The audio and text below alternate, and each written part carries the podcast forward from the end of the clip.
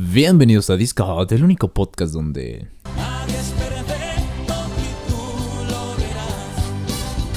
Claro que sí, ya hacía falta Fuck yeah. un poco de Marco Antonio Solís, el Buki, dentro Sí. de Disco Hot. Algún día vamos a hacer la historia detrás de el Buki. O Va a ser. la teoría conspirativa de si es De Jesucristo. si en realidad sí es Jesucristo. Verga. Hijo, va a estar buena, ¿eh? Amigos, ¿cómo están el día de hoy? Si es la primera vez que nos escuchan, sean todos ustedes bienvenidos a este su podcast favorito, Favorito. Disco Hot. Disco Hot. En donde básicamente somos dos amigos hablando de música para amigos y entre amigos. No somos expertos Fuck musicales, yeah, sin no embargo, somos. somos. unos amantes empedernidos de la música Sí, y por eso mismo hacemos este tipo de podcast y contenido increíble en diferentes plataformas que mi amigo Iván, aquí enfrente de Mí, les va a contar un poco más acerca de ¿en dónde? ¿Dijiste plataformas, pendejo? A ver, dime qué otras plataformas, güey. Eso es lo que la gente se acaba de preguntar. Entonces, Iván, por favor, ayúdalos. Miren, señores, ustedes que están ahí divagando mentalmente, ¿qué plataformas son a las que se refirió el güero estúpido que acaba de hablar? ¿Cómo sabes que soy güero? Eh, ¿Cómo saben que Fer es güero? Sí, qué miedo. Dejen de espiarnos, por favor. Eh, pero bueno, en fin, tenemos dos plataformas más en las que estamos disponibles y nos encuentran de igual manera que aquí en el podcast como Disco Hot, todo pegado. Tenemos Instagram. En Instagram eh, subimos a, la- a las historias los días lunes. Efemérides. Los días miércoles subimos historias como datos curiosos sobre la música. Y los días viernes subimos trivias, ya para interactuar un poco más con ustedes. A las publicaciones subimos a la semana una publicación como muy grande que abarca unos, ¿qué? Seis publicaciones normales. Tienen que ver el feed, vean el feed. Vean Se el los feed, dejo está- así. está vean muy el feed. varonil, está Sí, muy está muy chido, está varonil. y en Facebook estamos subiendo los días martes y jueves dos videos, dos videos a la semana. Y pues aquí mi compañero Fer Jaques les va a decir más o menos qué pedo con esos videos. Claro que sí, pues básicamente los lunes estamos subiendo joyas ocultas de alguna banda. Puede que toquen joyas ocultas de su banda favorita o que ya lo hayamos hecho, entonces vayan a checarlo. Sí, Estén ahí al pendiente.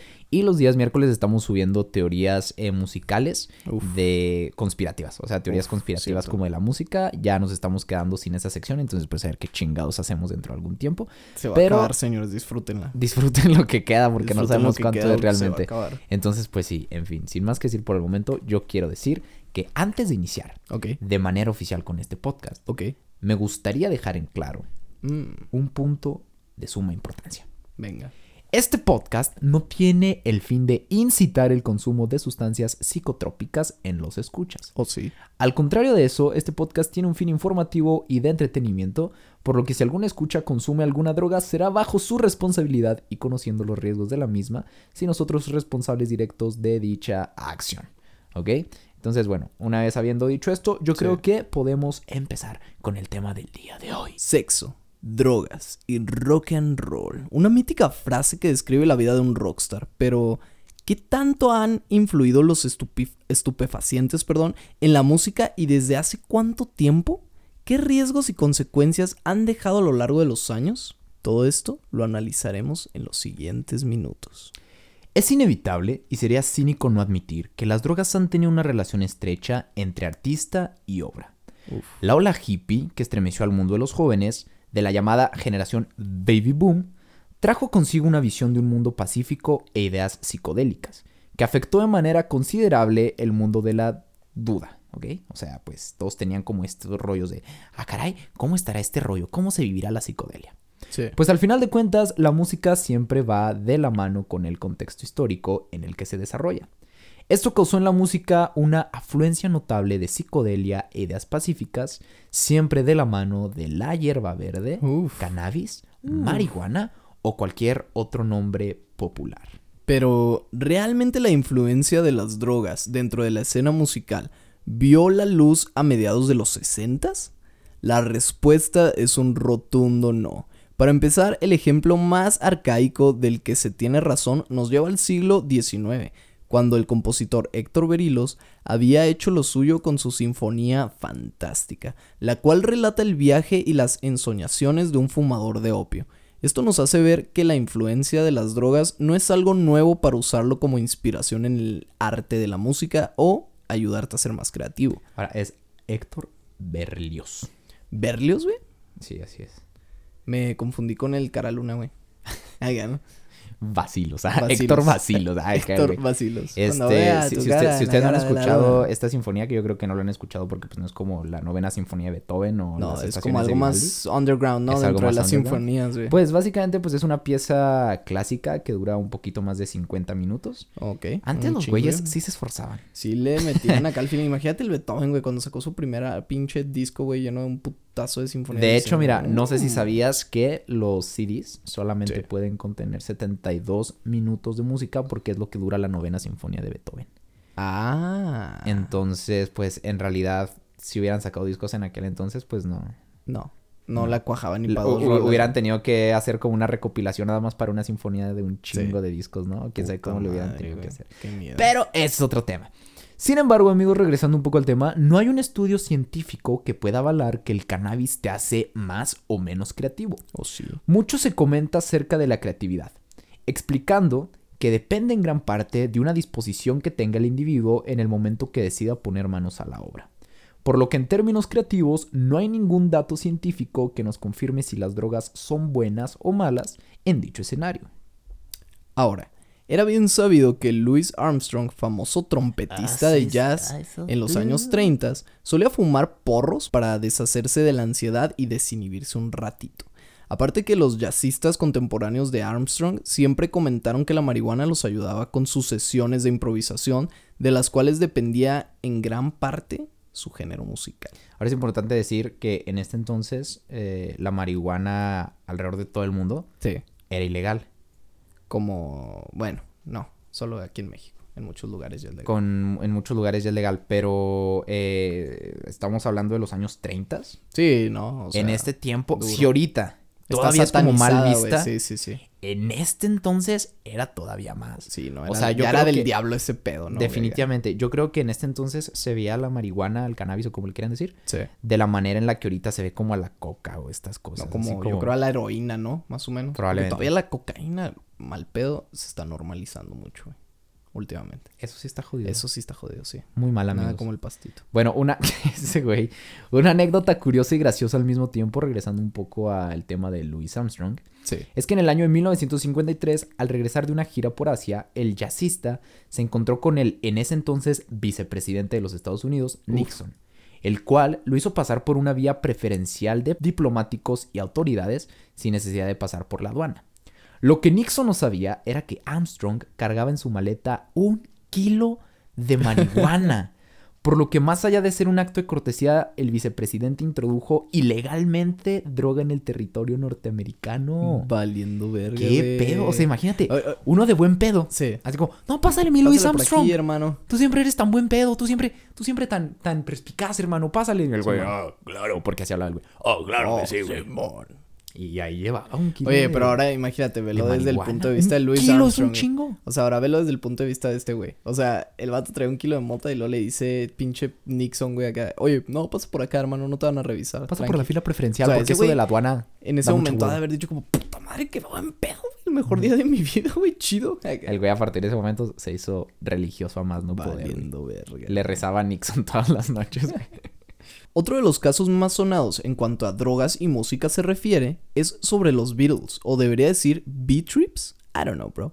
En 1938, el químico suizo Albert Ho- Hoffman perdón, creó la dietilamida de ácido lisérgico, mejor conocido como LSD. En un principio se tenía pensado que fuera usado para tratamiento de psicoterapia, pero después de que se descubrió que el ácido tenía un efecto alucinógeno en quienes lo consumían, fue inevitable que el uso de este terminara siendo recreativo y espiritual a mediados de los 60. Esto de la mano de la psicodelia, la idea de la pacificación universal, el amor y las fuertes críticas al gobierno y el capitalismo llevó a bandas tales como Jefferson Airplane, The Doors, Grateful Dead y muchas más a experimentar con dicha droga con el fin de obtener mejores resultados en sus obras. Los Beatles, por otra parte, fueron los artistas en los que fue más notorio dicha influencia y cambio dentro de su música e incluso en su aspecto físico. Los cuatro chicos de Liverpool que cantaban sobre amor y desamor, de pronto hablaban sobre temas más profundos y creaban letras con un trasfondo más espiritual, influenciados de igual manera por la cultura hindú. Oh. Trayendo de esta manera instrumentos tales como el sitar, un instrumento que para aquellas épocas era poco explorado. Los primeros en tener una experiencia con el ácido lisérgico fueron Lennon y Harrison, luego de que un amigo de ambos pusiera tarros de azúcar cargados de LSD en sus tazas de café. Según cuentan los cantantes, fue una experiencia terrorífica, sin embargo, después de familiarizarse con la droga y sus efectos, comenzaron a tener revelaciones espirituales y el mismo Harrison llegó a comentar que, eh, llegó a comentar que era una experiencia sobreacogedora, de que había un Dios y podía verlo en casa. Hoja de pasto. Era como gastar cientos de años en experiencia en tan solo 12 horas. Gracias a estas experimentaciones salieron eh, a la luz discos tales como El Revolver y más tarde la obra cúspide de su carrera, Sgt. Pepper's Lonely Hearts Club Band, que yo creo sinceramente estos dos álbumes que mencioné, sí. desde mi punto de vista, son los mejores, de la banda. O sea, para ti. Sí. Y el Sgt. Papers está considerado el mejor álbum de la historia según la Rolling Stone.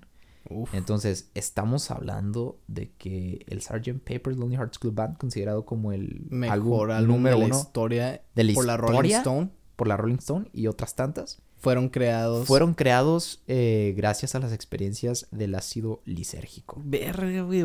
Aquí es cuando, aquí es cuando comenzamos a ver ¿Qué, pedo? Ajá, o sea, qué pedo Oye. las drogas y la música, ¿no? ¿Qué está pasando aquí? Probablemente... Deberíamos de meternos un ácido, güey, para escribir acá podcast. Eh, no, amigos, no lo hagan. No lo hagan, no lo hagan, amigos. Es, es, es, ilegal, es ilegal.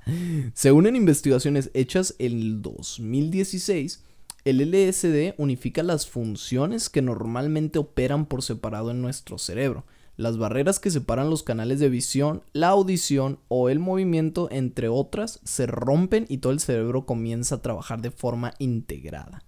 En el caso de los Beatles, la experimentación con LSD fue el vehículo para canalizar una inquietud artística que venía arrastrándose desde hacía un tiempo. Sumergirse e indagar en el ámbito espiritual les permitió expandir los límites del rock, mucho más allá de su banalidad mundana, y ayudó a la apertura de la banda a la genialidad creativa de George Harrison. Según Ringo Starr, el LSD les proporcionaba excelentes contenidos para sus canciones, pero para poder sacarles el máximo provecho debían estar completamente sobrios al grabar. En sus palabras lo dijo así y lo cito.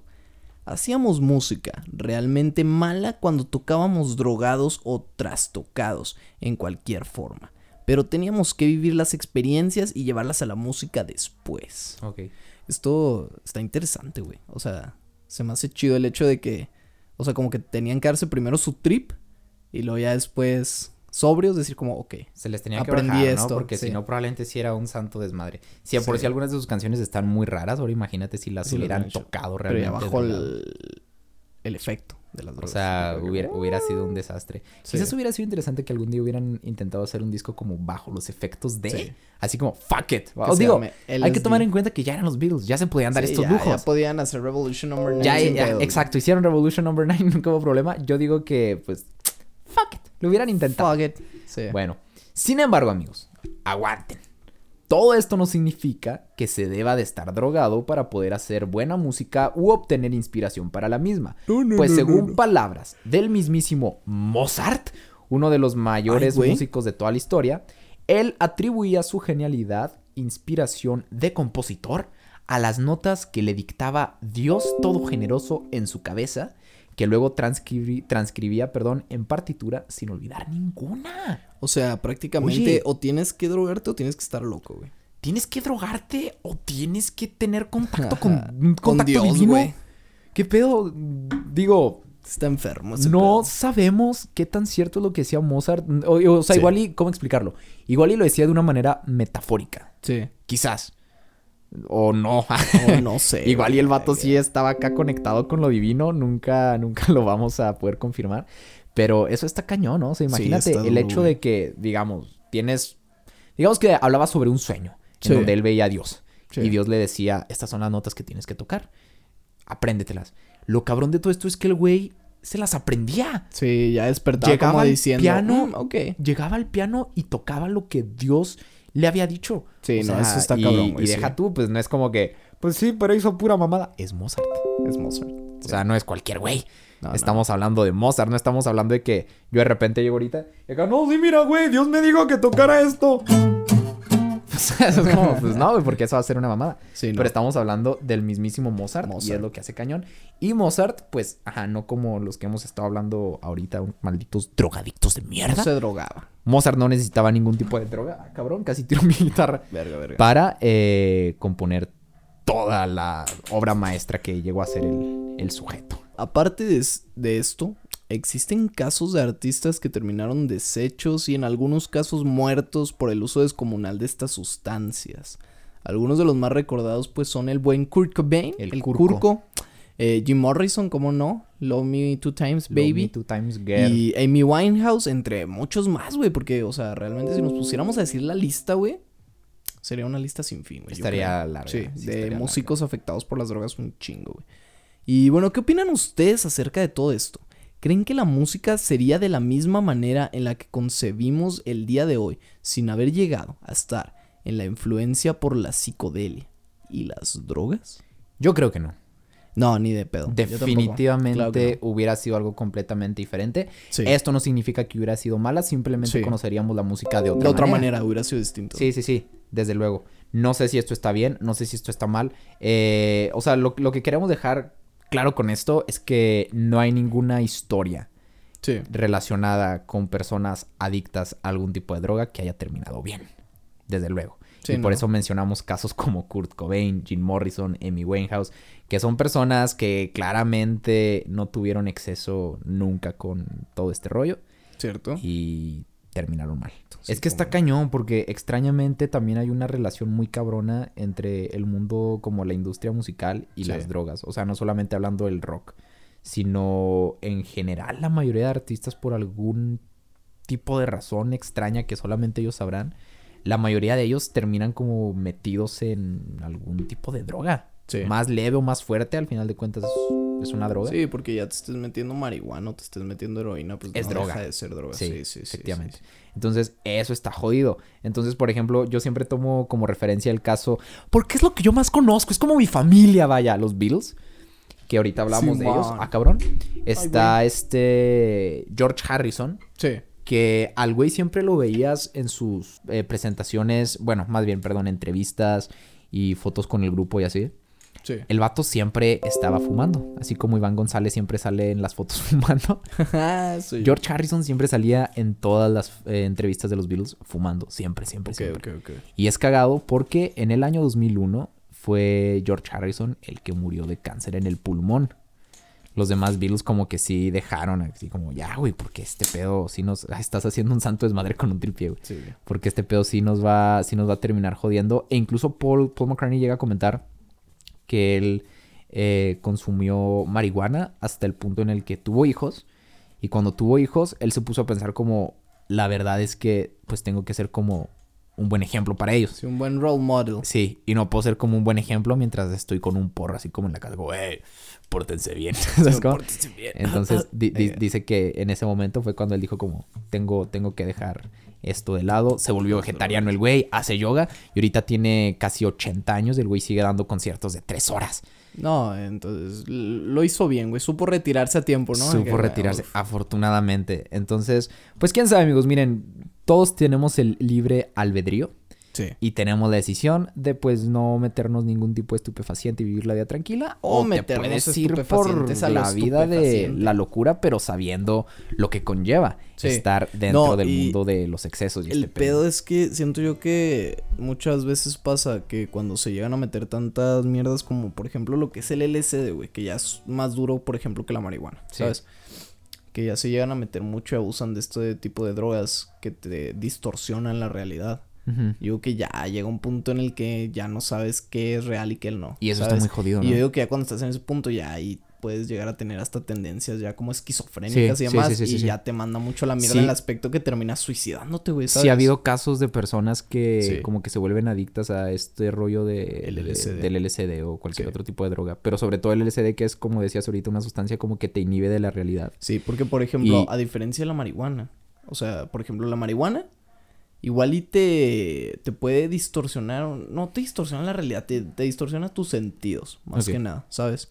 Pero el LSD ya te distorsiona la realidad, ¿sabes? Sí, O creas sea, otra madre Sí, completamente. creas algo que no está ahí. Entonces yo digo que ya ese pedo está muy duro, güey. ¿sabes? Ahora, una vez yo recibí una, una frase de mi padre Sí. que, que me agradó en el momento en el que en el que me la dijo. No, no voy a explicar en estos momentos los motivos por los cuales la usó. Venga, venga. Pero una vez me dijo como usar cualquier tipo de sustancia que te saque de la realidad en la que estás Sí. está jodido. O sea, está jodido porque significa que no estás como feliz con la realidad ¿Qué tienes? que tienes. Entonces algo anda mal ahí. Si quieres consumir algún tipo de sustancia para huir de la realidad en la que estás, aguas. Al mismo tiempo está una entrevista que yo escuché hace poco de Harry Styles, Sí. En la que el vato decía en la entrevista, porque él admitió que llegó a usar como algunos hongos alucinógenos y marihuana en su último disco para escribir varias canciones. Ok. Entonces le preguntaban como, ¿qué opinas tú acerca de, del uso de todo este pedo? De las drogas. Ajá. Y él dijo, yo pienso que, y hace como conexión entre lo que decía ahorita sobre lo que me dijo mi padre y esto, yo pienso que si usas como este tipo de sustancias con un fin recreativo, así nada más como, ah, pues no sé, por ejemplo, para escribir música o para eh, pasar el rato así nada más ameno, pues Sí. igual y no está mal. Pero si las consumes porque no quieres estar en la realidad en la que estás, entonces sí está jodido. Sí. Y no deberías hacerlo. Porque probablemente te vas a hacer un adicto porque te va a gustar más la realidad que te está provocando alguna otra droga Sí. que la que tienes la y que vas a quear estar siempre ahí. Y eso ya es cuando está jodido. Ahora también lo que yo siento que está jodido es que ahorita, al menos en México, todas Sí. las drogas son ilegales. Bueno, o Sí, sea, está- hablando de sí, eso sí marihuana está- arriba. Eso sí está de la verga, güey. la. Entonces, si tú eres consumidor de algún tipo de droga, estás como apoyando todo este rollo del narcotráfico y todo eso, que es lo que yo siento personalmente que está jodido. Yo no tengo nada en contra de la marihuana y que la gente se quiera meter lo que quiera, pero lo que sí está como jodido es el rollo de al, al tú estar como consumiendo este tipo de drogas, estás- Apoyas. apoyas al narcotráfico, que es uno de los de, de las cosas que más mata gente Sí. en el país, más que el coronavirus. Entonces, eh, pues eso es lo que está jodido. A ver, no sabemos si en algún momento van a legalizar algo. Legaliza. todavía, co- ¿cómo decían? Como diría el babo, güey, legaliza. Este, pero pues au- aún no es una realidad. Entonces tendremos que esperar a ver qué pasa. Les digo, libre albedrío. Si ustedes quieren hacerlo, háganlo. Nosotros no somos culpables Cada de quien puede nada. hacer con su culo un papalote, güey. Si puede. Entonces, nada más al ratillo, no vayan a mandar a sus mamás a decirnos, es que yo lo vi en Disco Hot y se vio entre... No, ey, ey, ey. Ey, ey, ey, ey, ey, ey, por eso aclaramos aquí, ¿no? Es un pedo informativo nada, aquí y de entretenimiento, tranqui, nada más. tranqui, gente, Aquí pero nada más nosotros eso- venimos a informar. Eso ya lo saben los seguidores de Disco Hot, Esperemos que sí. saben. Esperemos que los seguidores de Disco Hot sean personas conscientes. Son personas limpias, güey, ¿sabes? O qué cosas, no, imagínate qué pinche güey enfermo va a escuchar Disco Hot. güey. Pero, en fin, amigos, pues espero les haya gustado. La verdad es que estuvo, estuvo informativo. Estuvo, informativo este podcast. tranqui. Entonces espero se hayan entretenido, les haya gustado. Cuídense un buen en su cuarentena. Lávense las manos un chorro, por Un favor. chorro, güey, y, favor. y mantengan su sana distancia, por favor. Háganlo. Háganlo y quédense Cierto. en su hogar. Yo los dejo con Iván. Gerardo González Granados Uf. en las enseñanzas de vida del tío Iván. Yo Uf. me despido. Muchísimas gracias por habernos acompañado una vez más. Cuídense un montón. Los quiero. Adiós, nenes. Ok, no voy a empezar hasta que Fer me dé de fondo un riffcito de guitarra rico, güey. Venga.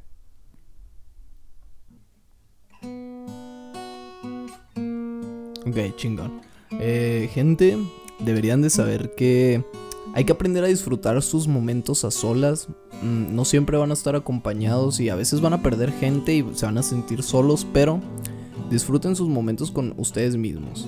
Reflexionenlo y al final del día recuerden que no necesitan a nadie más más que ustedes para estar bien en la vida. Y con este mensaje, analícenlo, yo me despido y les mando unos ricos besitos. Hasta luego y bye. Adiós.